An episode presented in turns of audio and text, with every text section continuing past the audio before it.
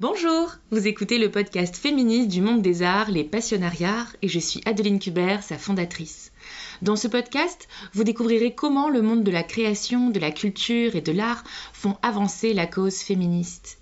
À travers des projets créatifs et engagés, à travers leur parcours, les invités du micro rouge vont, je l'espère, vous nourrir et vous inspirer pour que vous aussi, vous puissiez commencer ou continuer à mettre vos pierres à l'édifice. J'espère que chaque écoute réveillera en vous l'inspiration. Écrivez-moi sur Instagram pour me raconter. Le fonds de dotation Verekia est une structure philanthropique œuvrant pour la valorisation de la matière pierre, de ses acteurs et de ses métiers. Depuis 2020, il place la matière comme pierre angulaire évidemment de leurs actions afin de démocratiser et réinventer leurs usages autour de trois axes. Les actions pédagogiques, les actions socioculturelles et les actions artistiques. En tant que directrice du fonds de dotation Verekia, Anastasia Andrieux est en charge notamment de l'écriture et de la mise en œuvre des missions artistiques, culturelles et d'intérêt général. Dans notre conversation, nous avons parlé de son métier de créatrice d'actions culturelles et de mécénat, du développement de ses missions auprès des publics, notamment dans les villes, mais aussi d'artistes femmes tailleuses de pierre, ainsi que de projets engagés en faveur de l'insertion professionnelle. Bonne écoute Bonjour et merci d'être avec moi Anastasia. Bonjour, merci également. Anastasia, donc tu es directrice du fonds de dotation et euh, tu disais euh, il y a très peu de temps que tu étais euh, très heureuse d'avoir trouvé au sein du fonds de dotation Verekia un projet aligné avec tes valeurs et tes passions. Mais alors, quelles sont-elles, ces valeurs et ces passions? Ouais, c'est vrai qu'effectivement, il y a une multitude de choses qui m'animent au, fonds de dotation. Je pense que la, la première chose qui est, qui est assez engageante, c'est d'avoir un rapport euh, autour de la matière. Donc nous, on travaille autour de la pierre de taille. Fondamentalement, c'est vraiment la matière qu'on explore parce que c'est la matière avec laquelle construit le groupe Verekia. Donc il y, a une, belle histoire autour de, de, cet ADN dans le sens où le groupe Verekia, qui est l'entreprise fondatrice, a une histoire familiale qui est ancrée dans la pierre. Et déjà, pour moi, de véhiculer ces valeurs-là dans un esprit de transmission, d'héritage euh, et de, savoir-faire, c'est assez, euh, assez magique. Il y a une deuxième chose, c'est que c'est la confrontation au public. Nous, on fait beaucoup d'actions auprès des jeunes publics, auprès des quartiers aussi euh, prioritaires de la ville, auprès des collèges, auprès des jeunes, jusqu'à même euh, les publics adultes aujourd'hui. C'est vrai que rapprocher ces gestes, euh, rapprocher ces matières autour de ces publics-là, c'est une aventure assez incroyable parce qu'on se rend compte à quel point les métiers d'art sont, voilà, sont, éloignés de certains milieux. Donc c'est une belle mission que de pouvoir les mettre en avant. Donc toi, euh, tu avais un, engagement de pouvoir euh, transmettre tout cet amour euh, de la pierre et de l'artisanat. Et, d'où ça te vient ça? Tu viens d'une famille, par exemple, où on, vient de ce milieu, ou tu viens d'une région proche de ça? Comment c'est arrivé à toi d'année en année, cette, cette passion-là? C'est intéressant comme question. moi, tout d'abord, j'ai fait des études d'art. des études d'art où je me suis spécialisée en sculpture. Donc il y avait cette dimension de la pratique et du volume je faisais de la sculpture en cire, donc c'est pas exactement la même chose que la pierre de taille, mais euh, a posteriori, je me dis que ça se rapproche dans le sens où la cire, comme la pierre, c'est des matières qui sont organiques, euh, qui ont euh, une chaleur qui se dégage aussi de leur, de leur pratique, de leur aura. Enfin, il y, a quelque chose d'assez d'assez chaud dans les pratiques de ces deux matières-là. Et, et, je pense que oui, fondamentalement, il y a aussi un aspect familial dans le sens où j'ai une maman qui est très engagée aussi dans le monde de l'architecture et de l'art, qui m'a transmis sa passion depuis toute jeune. Euh, et, forcément ça, forge. Et puis au gré de finalement de mes expériences, qu'elles soient euh, universitaires ou professionnelles, j'ai changé beaucoup de villes. Donc j'ai fait mes études à Londres, ensuite j'ai fait un échange à Berlin. Je suis revenue à Londres, puis retournée à Berlin. Et je suis finalement revenue à Paris. Avant ça, je fais même encore un petit, un stop avant. Je suis née à Helsinki, j'ai grandi à Moscou, et en fait, je pense que c'est cet amour d'adaptation à différents publics, nouvelles villes, nouvelles architectures, euh, nouveaux milieux qui, qui, me donnent envie aujourd'hui de justement euh, graviter dans cette universalité de l'art euh, et de l'architecture à plein d'échelles. Alors tu disais né à Helsinki et grandi à Moscou. Tout à fait. Et après plutôt en Europe pour toute ta partie de, de, développement, en tout cas professionnel. Qu'est-ce que ça fait de grandir à Moscou, architecturalement parlant je veux dire spatialement parlant presque, et après d'être euh, à Paris, à Londres et à Berlin Je pense que ça me forge sur des aspects, à mon avis, que j'arrive pas complètement à saisir. Je pense que c'est vraiment des choses identitaires dans le dans l'adaptation. Moi, c'est plutôt dans. Oui, il y a l'architecture, il y a les, les, images qu'on voit en grandissant. Je pense que c'est plutôt le fait d'avoir, d'avoir bougé autant de fois, d'avoir appris une nouvelle langue, d'avoir appris une nouvelle, culture. C'est en ça que ça. Je trouve que c'est, vraiment en ça qu'il y a une, un impact, en tout cas sur, la, sur, l'identité de quelqu'un, comment on se construit. Après, je me suis rendu compte euh, en habitant à Berlin, que, et surtout à Berlin-Est, que j'avais des. Je pense que les raisons pour lesquelles je me, je me sentais aussi bien dans cette ville, c'est qu'effectivement, ça me rappelait les, les, grandes avenues euh, de quand j'étais à Moscou, et je pense qu'effectivement, là, il y avait, un, il y avait une vraie corrélation. Puis j'adore le froid. Ok. ah ouais, ça me fascine. J'adore. J'adore la neige, j'aime le chaud. Génial. J'ai passé un enfer cet été. c'est que le début. Parce que je me suis toujours dit que euh, selon les cultures et selon les villes, les gens ne déambulaient pas de la même manière dans la ville. Les gens ne vivaient pas pareil la ville, selon la culture, selon l'identité. Euh.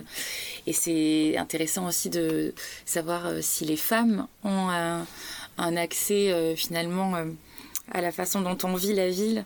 de la même façon que ce soit à Helsinki, à Moscou, à Berlin, à Londres à Beyrouth mmh. euh, et, partout dans le monde.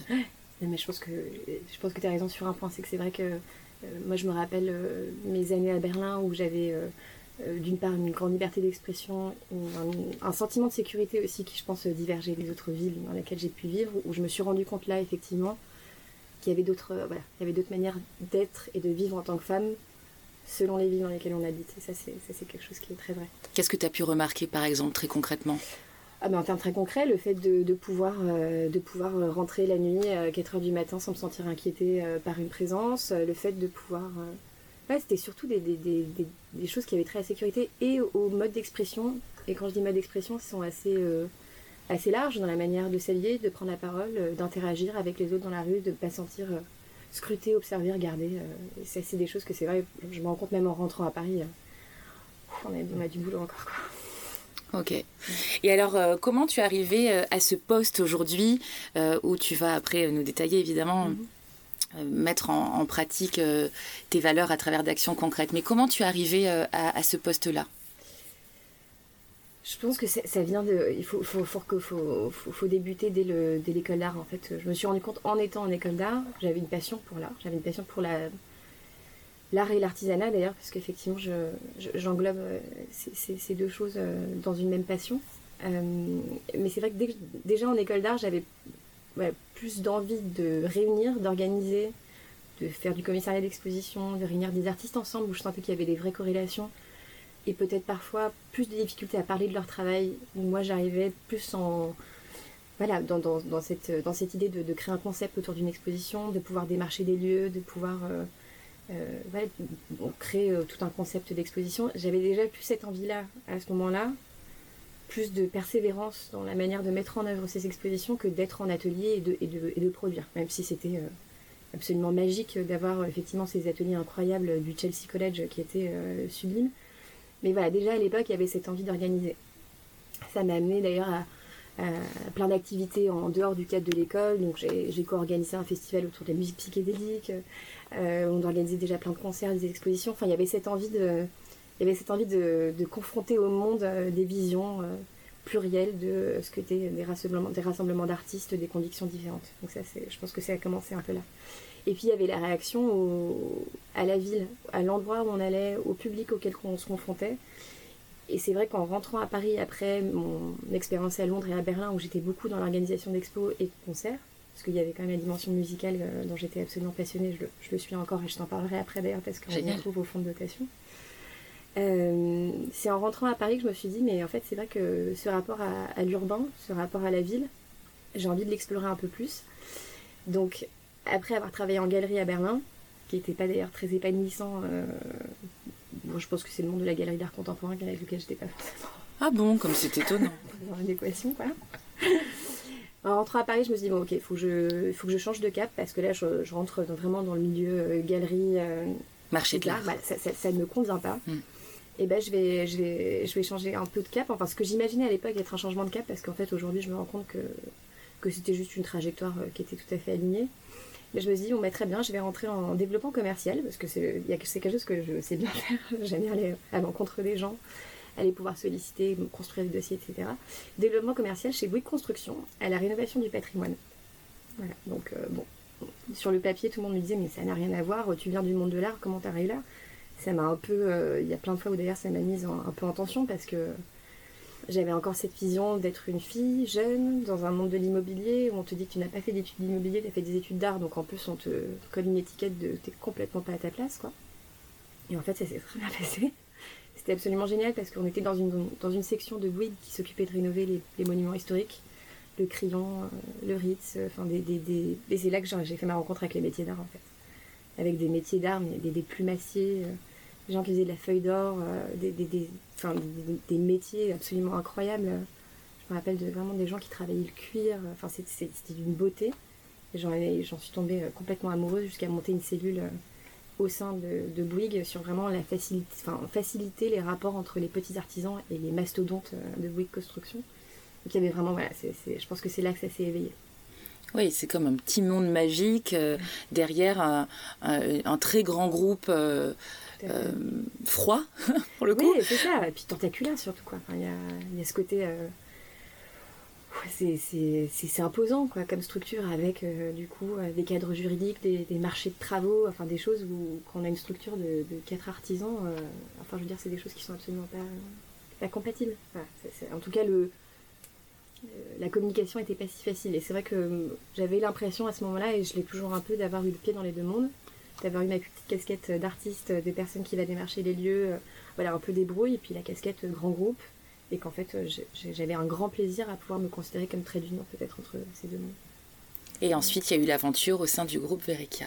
Exactement. Alors, effectivement, il y a des choses qui sont passées un peu entre temps, mais je pense que effectivement la trajectoire directe, elle est passée par là, dans le sens où quand j'étais chez Bouygues, j'ai cédé un peu à cette pression que je ressentais tout à l'heure, celle dont je te parlais, de il faut que je me forme un peu à l'immobilier, ou alors j'avais pas assez confiance en moi où j'estimais qu'il fallait que D'accord. Je, puisse calibrer un peu plus mon discours. Donc j'ai repris un master en cours du soir euh, au Centre national des arts et métiers à la Sorbonne en immobilier d'entreprise. Et mon sujet de mémoire c'était euh, bah, l'art dans l'immobilier. Comment, euh, comment en fait la génération Y, les nouvelles générations en fait ont besoin des usages artistiques, ont besoin de ce lien créé par l'art ou par le lien social pour pouvoir se sentir bien dans une ville ou dans un espace. Et j'ai rencontré Marc Verica dans le cadre de mes interviews de mémoire. C'était il y a combien de temps, par exemple? C'était en 2019. Ouais, même un tout petit peu avant, il parlait déjà de son envie de. À l'époque, il voulait monter une fondation d'entreprise pour promouvoir les métiers de la pierre. J'ai fait, mais c'est génial. c'est génial parce qu'on a enfin une entreprise qui développe un projet philanthropique qui est le même, ou en tout cas qui, qui, qui grandit autour du noyau qui a construit le groupe en tant que tel. Et c'était génial parce qu'en fait, c'est assez rare d'avoir euh, un, rapport aussi direct entre l'ADN d'une entreprise, le projet philanthropique et sa mise en application. Donc euh, un an après, il y a eu le confinement. Euh, j'ai appelé, je lui ai dit je, veux changer. je, je, veux monter ta fondation. Donc du coup, tu fais euh, euh, valser euh, tous les clichés que tu as pu recevoir sur la fille jeune, pas du tout du monde de l'immobilier. En fait, avec ton tempérament, tu as créé toi-même un peu comme une intrapreneur au sein de groupes des cellules artistiques. Et ensuite, tu rencontres Marc Verrecchia dans le cadre de tes études. Et finalement, c'est toi qui prends le téléphone presque et qui lui dit, moi j'ai envie de rejoindre cette aventure. Oui, c'est un peu ça. C'est marrant, mais même, même encore aujourd'hui, j'ai du mal à, le dire la manière dont tu le dis, c'est vrai que je réalise qu'il y a plus d'impact, ou en tout cas qu'il y a plus de choses que j'ai provoquées que plutôt qu'elles m'ont été données. Mais c'est des choses encore. Hein. Changement de paradigme, je pense, un, On peut le réaliser euh, avec euh, un renversement, par exemple. Si euh, je te demande quel conseil tu donnerais à une jeune femme qui veut travailler dans le monde de l'art et de l'immobilier, mais qui n'a pas le parcours peut-être scolaire, académique euh, qui est attendu, qu'est-ce que tu lui conseillerais?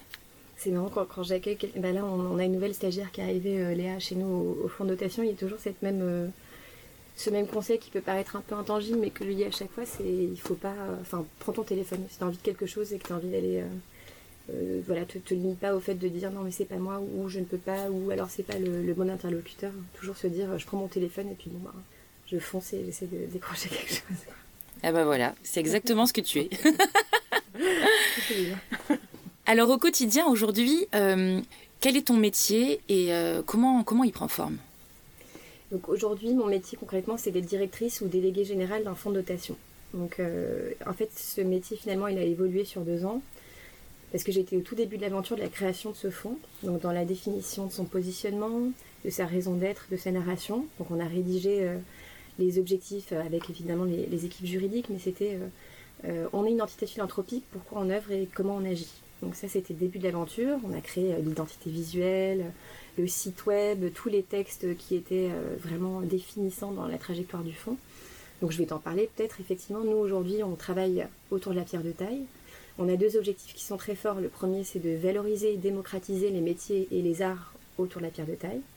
Et le deuxième, c'est de remettre la pierre comme moyen d'expression et de création contemporain. Parce qu'on s'est rendu compte au début de l'aventure que la pierre était encore complètement euh, encore dans le prisme de la rénovation du patrimoine, les gargouilles, les cathédrales, les monuments patrimoniaux, ce qui est magique parce qu'il y a toujours ce, ce passé, cette histoire incroyable qui d'ailleurs fonde tout ce qu'on entreprend d'ailleurs pour les générations futures. Mais aujourd'hui, la pierre a des qualités intrinsèques à la matière. C'est une, matière qui est géosourcée, qui est sourcée à 40 km des chantiers qu'on construit aujourd'hui, qui, retient euh, la chaleur en hiver, qui la, qui la libère en été. Donc en fait, c'est un matériau qui se suffit et qui est très écolo, qui est très bas carbone quand on construit. Donc ça c'est quelque chose qu'il faut aussi qu'on se, dise aujourd'hui, construire en pierre de taille, ça répond aux enjeux de transition écologique et énergétique.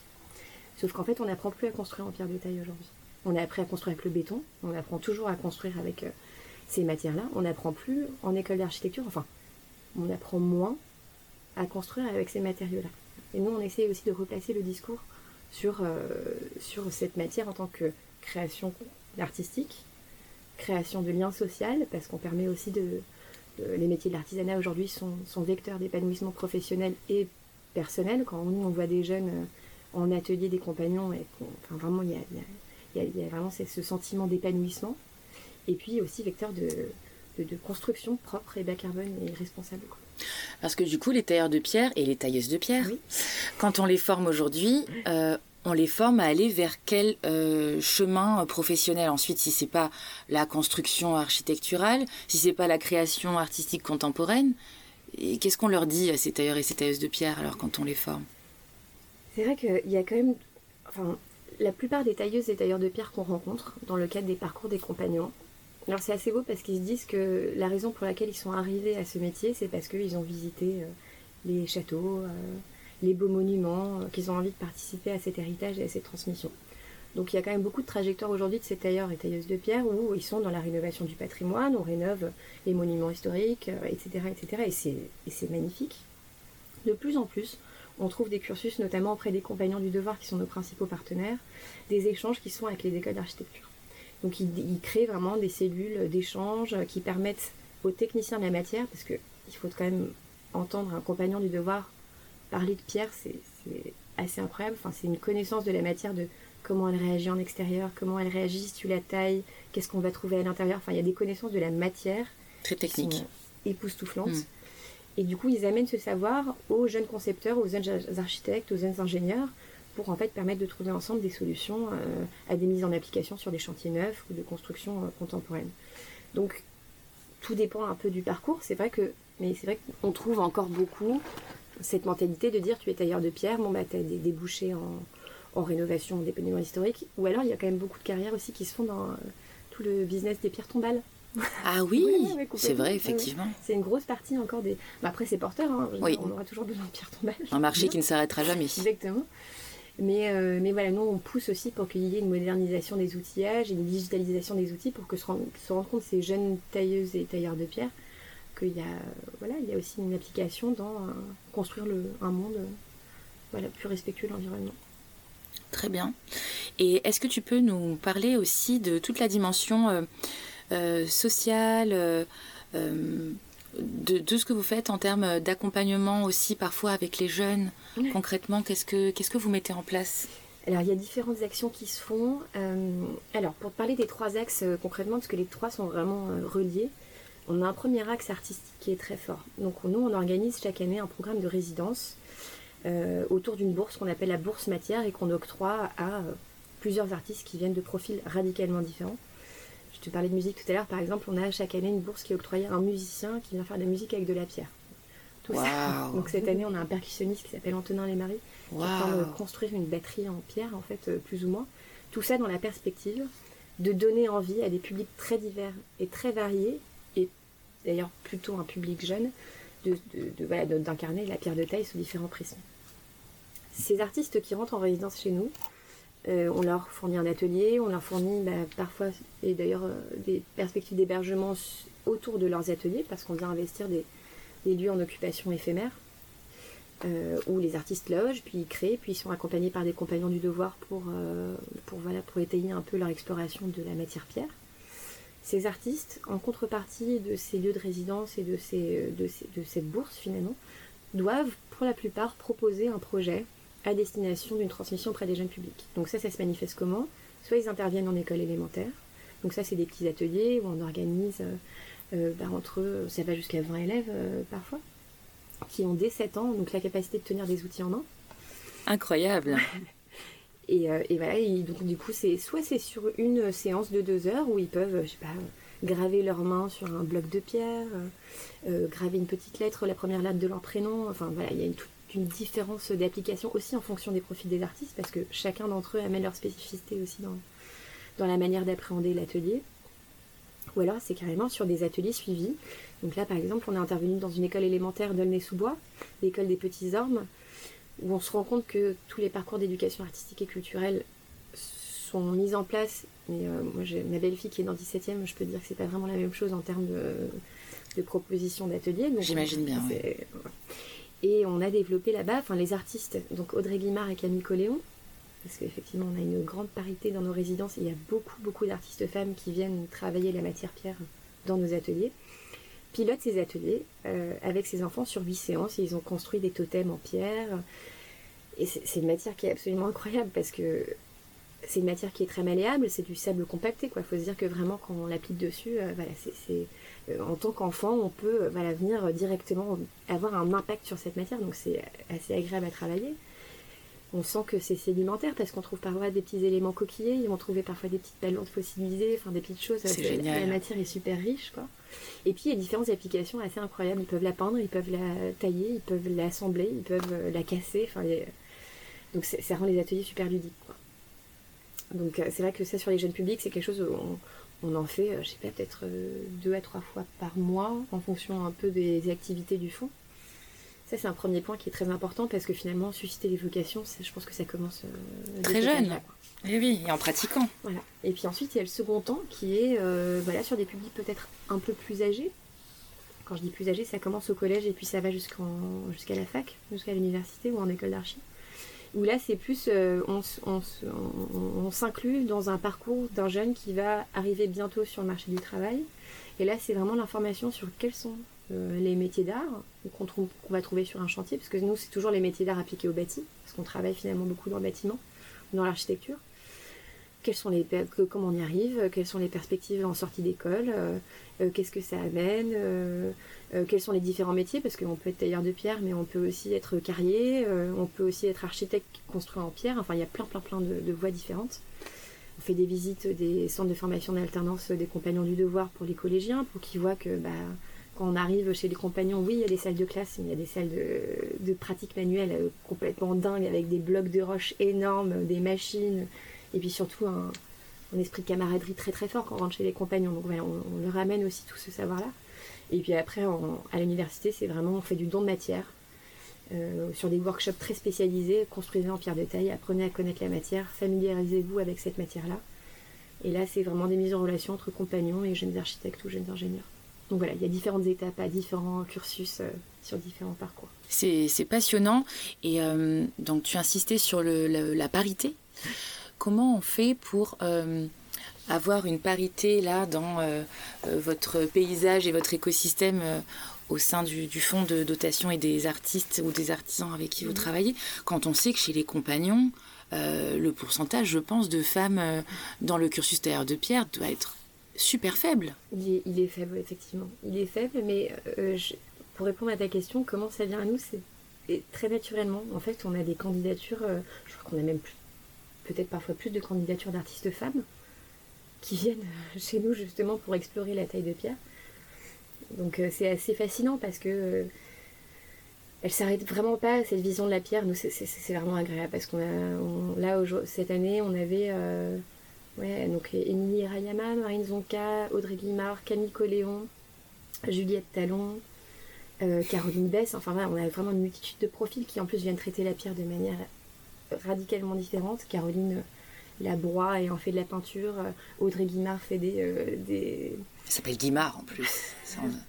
Quand tu as un nom pareil, forcément, tu dois être et puis, elles sont. Euh, enfin, tu vois, Audrey, elle, elle grimpe vraiment à bras le corps sur ces blocs de pierre. Enfin, il y a un rapport sont vraiment elles inspirent le respect il n'y a aucune intimidation par rapport à la matière. Oui voilà c'est ça parce que ça fait ça peut impressionner euh, quand ah, on voit les bras et les avant-bras euh, des compagnons terre de pierre on se dit mais comment on peut travailler euh, ça? il y a c'est physique quoi c'est extrêmement à, physique. à trouver des moyens de détourner justement ces alors Marine Zonka qui elle, elle a fait un donc nous on l'a envoyée en résidence auprès d'un lycée professionnel dans les Vosges pour qu'elle puisse apprendre justement avec les élèves de bac pro.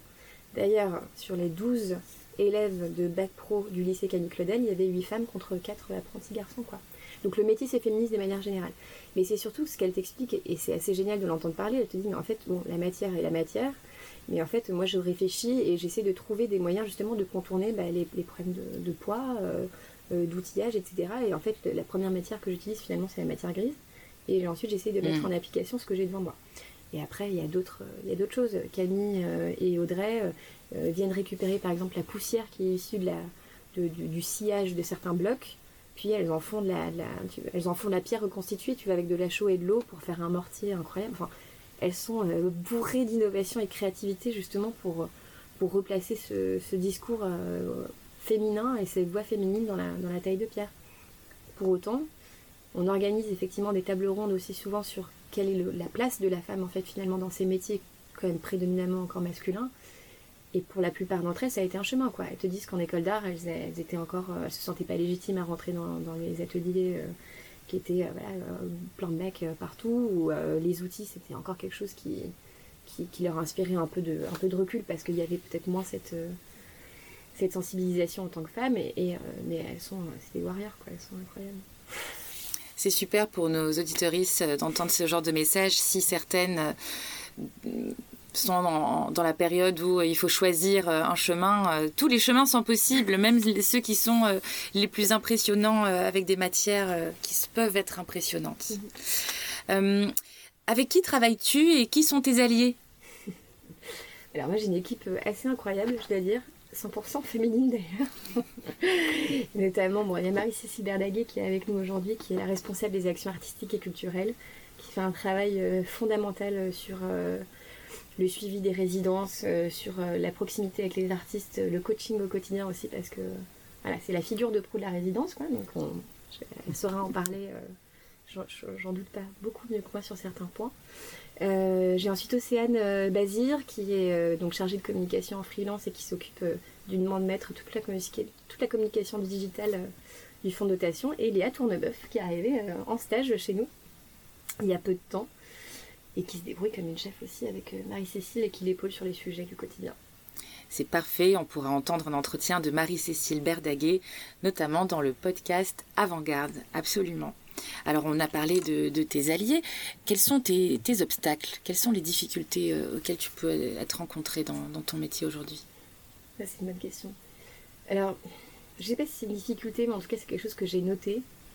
Euh, il y a deux semaines, deux, trois semaines, euh, j'ai été invitée à, parler à une conférence à Londres qui s'appelait, c'était vraiment un symposium sur la renaissance de la construction en pierre. C'était super, c'était un super moment. Sur les 14 intervenants, j'étais la seule femme. Voilà, il y avait, euh, enfin, je pense que ça a été flagrant quand on a pris la photo de groupe où vraiment j'étais attablée, quoi.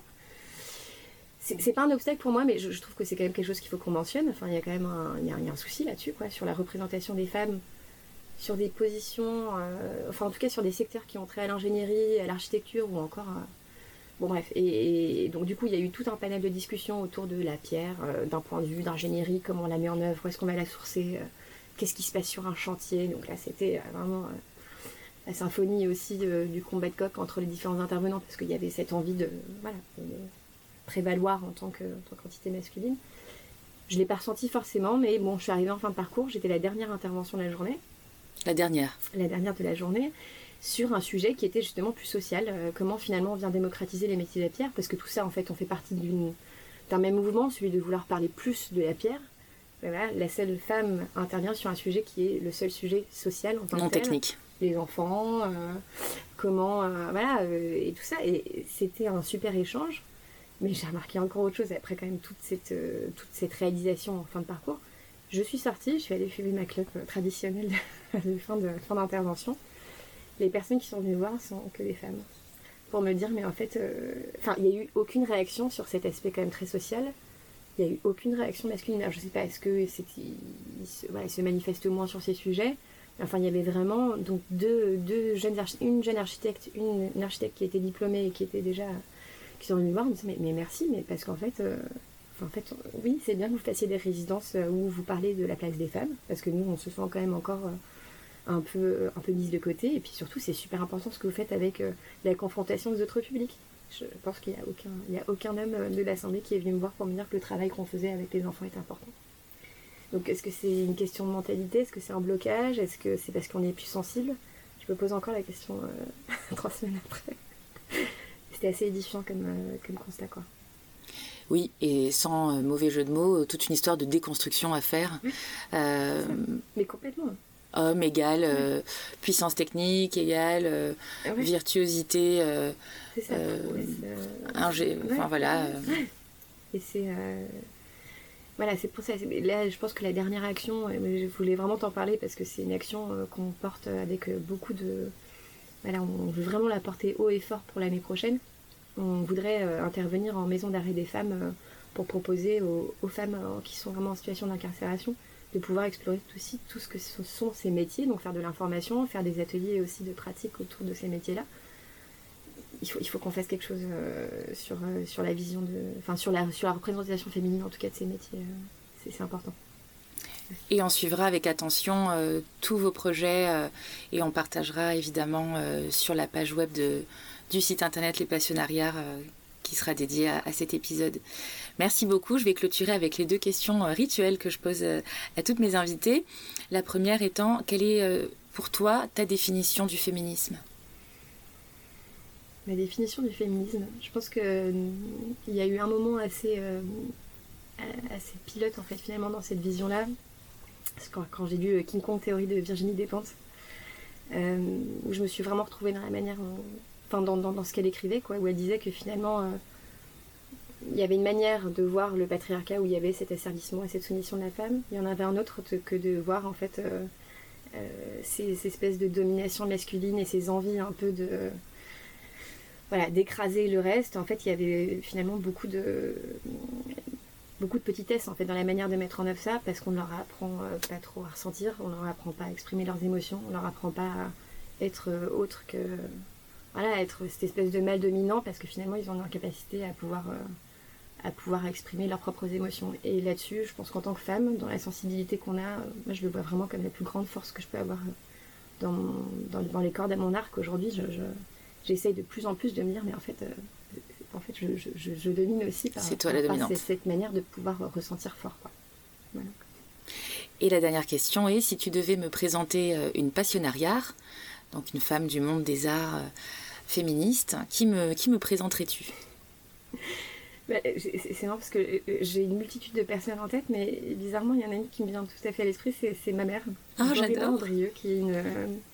je pense qui, qui m'a forgée en tant que femme, qui m'a montré la trajectoire de ce que c'était de pouvoir aussi jouer avec les codes d'être une femme dans un monde d'hommes, c'est euh, un rock. C'est une, c'est une femme euh, qui s'est faite euh, tout seule, qui est bulgare d'origine, qui porte ses, qui porte ses origines haut et fort et qui. on la sent rentrer dans une pièce quand elle est quelque part. Quoi. Et, et voilà, c'est ma, c'est ma femme passionnariat. Fabuleux J'adore cette fin d'épisode. Merci beaucoup Anastasia pour cet entretien. Merci pour votre écoute et pour votre soutien pour les passionnariats. Vous pouvez suivre le compte Instagram FD underscore Verekia pour toutes les actus sur le fonds de dotation, ainsi que Anastasia Andrieux sur son compte LinkedIn. Si cet épisode vous a plu, n'hésitez pas à le partager sur les réseaux sociaux ou à quelqu'un de votre entourage et à nous noter évidemment 5 étoiles sur Apple Podcast. Ça nous aide beaucoup et ça participe à faire rayonner davantage mon invité et ses engagements. Pour retrouver toutes les ressources de l'épisode, rendez-vous sur le site ou sur la newsletter du podcast, direction lespassionnariats.com. À très bientôt pour un prochain épisode. Merci pour votre écoute et pour votre soutien pour les passionnariats. Si cet épisode vous a plu, n'hésitez pas à le partager sur les réseaux sociaux ou à quelqu'un de votre entourage. Et à nous noter 5 étoiles sur Apple Podcast, bien sûr. Ça nous aide beaucoup et ça participe à faire rayonner davantage mon invité et ses engagements. Pour retrouver toutes les ressources de l'épisode, rendez-vous sur le site ou sur la newsletter du podcast, direction lespassionnariats.com. À très bientôt pour un prochain épisode.